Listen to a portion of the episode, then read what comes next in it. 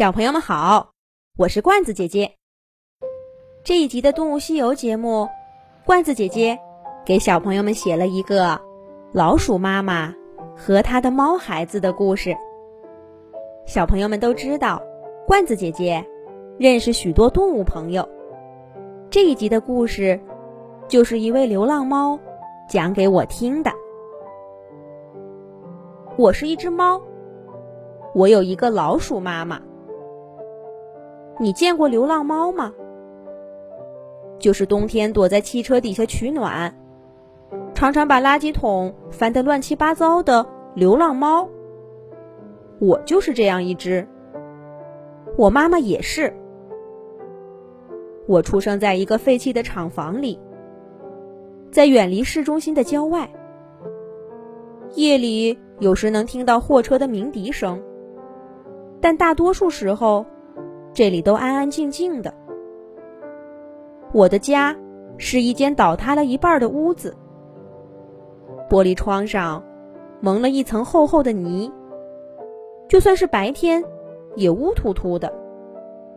不过没关系，我们猫在昏暗的环境里眼神更好。我能看到墙缝里的蟋蟀，还有吊在半空中的蜘蛛。我妈妈总是不在家，她要走很远很远的路，才能找到吃的，填饱我的小肚子。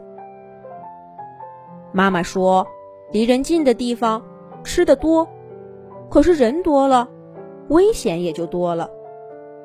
她宁愿累一点儿，也要让我平平安安的。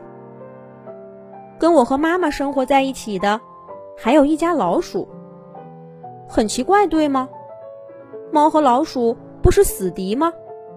怎么会生活在同一个屋檐下呢？妈妈告诉我说，她是在从前那个家里生下我和三个哥哥的。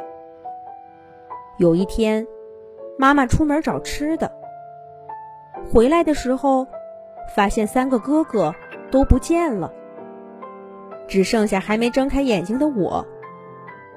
家门口有稀稀疏疏的人类脚步声，妈妈吓坏了，就叼起我，没命的往前跑。那些人看见妈妈，就在身后追。妈妈跑啊跑啊，一直跑到这片厂房，才甩开那些人。妈妈把我放下，开始找地方住。这里的房子虽然不少。可是没几个能住的。最终，妈妈挑了我们现在这个家。她把我放进来，才发现有十几双眼睛正警惕的盯着她。那就是这家老鼠。如果是一只猫遇到一只老鼠，那结局根本没有任何悬念。无论猫有没有捕猎的意图，老鼠。都会落荒而逃。可如果十几只老鼠面对一只猫，那情况怎么样就很难说了。要是老鼠齐心协力，猫很可能不是对手。我妈妈当时累极了，又带着我，外面随时会出现危险。妈妈把我拦在身后，弓起背，冲老鼠呜呜的叫。老鼠们排成一队，直盯盯的看着妈妈。后来，他们退到屋子一角，把另一边让给了我们。几天以后，一群打老鼠的人拎着木棒追到这里。妈妈及时在屋子里喵喵叫了两声，外面的人松了口气。是猫呀。那这儿不会有老鼠了，走吧，走吧。那一天，老鼠妈妈又生下几个孩子，老鼠一家又壮大了。我们就这样跟着一家老鼠，在一个狭小破旧的屋子里生活下来。我们从不跟对方说话，但大家都知道。我们是彼此生活的一部分。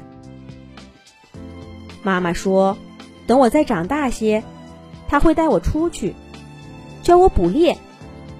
学会了以后，我就可以去抓鸟、抓鱼、抓老鼠。但是，我不能抓跟我们在一起生活的老鼠一家。这一天很快就到了，那是我第一次见到外面的世界。妈妈很小心，是在一个黄昏带我出来的。昏黄的阳光照在破败的房屋和杂草堆上，柔柔的，暖暖的。我追着一棵随风飘动的小草转圈儿，白蝴蝶很快又把我的心给勾走了。外面真好，自由自在的生活真好。然而，危险已经不知不觉的降临了。几个戴安全帽的人来到这个工地上，他们看到了我和妈妈。喵，快走，回家去！妈妈喊了一声，揪住我就往家跑。昏暗的破房子让我们暂时安全了。可是第二天，这些人又来到工地上。这回，他们还带了绳索和各种我不认识的工具。就是这儿，有两只流浪猫，得把它们抓回去。他们站在门口说道：“抓回去，抓到哪里去？不好，妈妈出去找吃的了。”正是这个时候该回来，妈妈，千万不要这时候回来呀！可是已经晚了，那些人看见了妈妈，在那儿，就是他，快抓住他！喵，是妈妈的叫声。这只猫够灵活的，还好，他们还没抓到妈妈。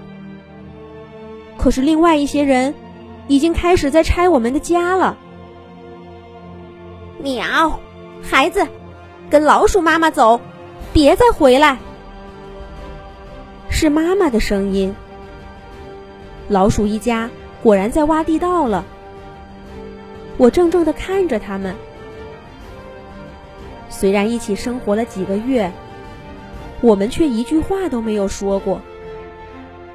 他们会愿意带上我吗？老鼠妈妈抱着几个还小的孩子，走在最后。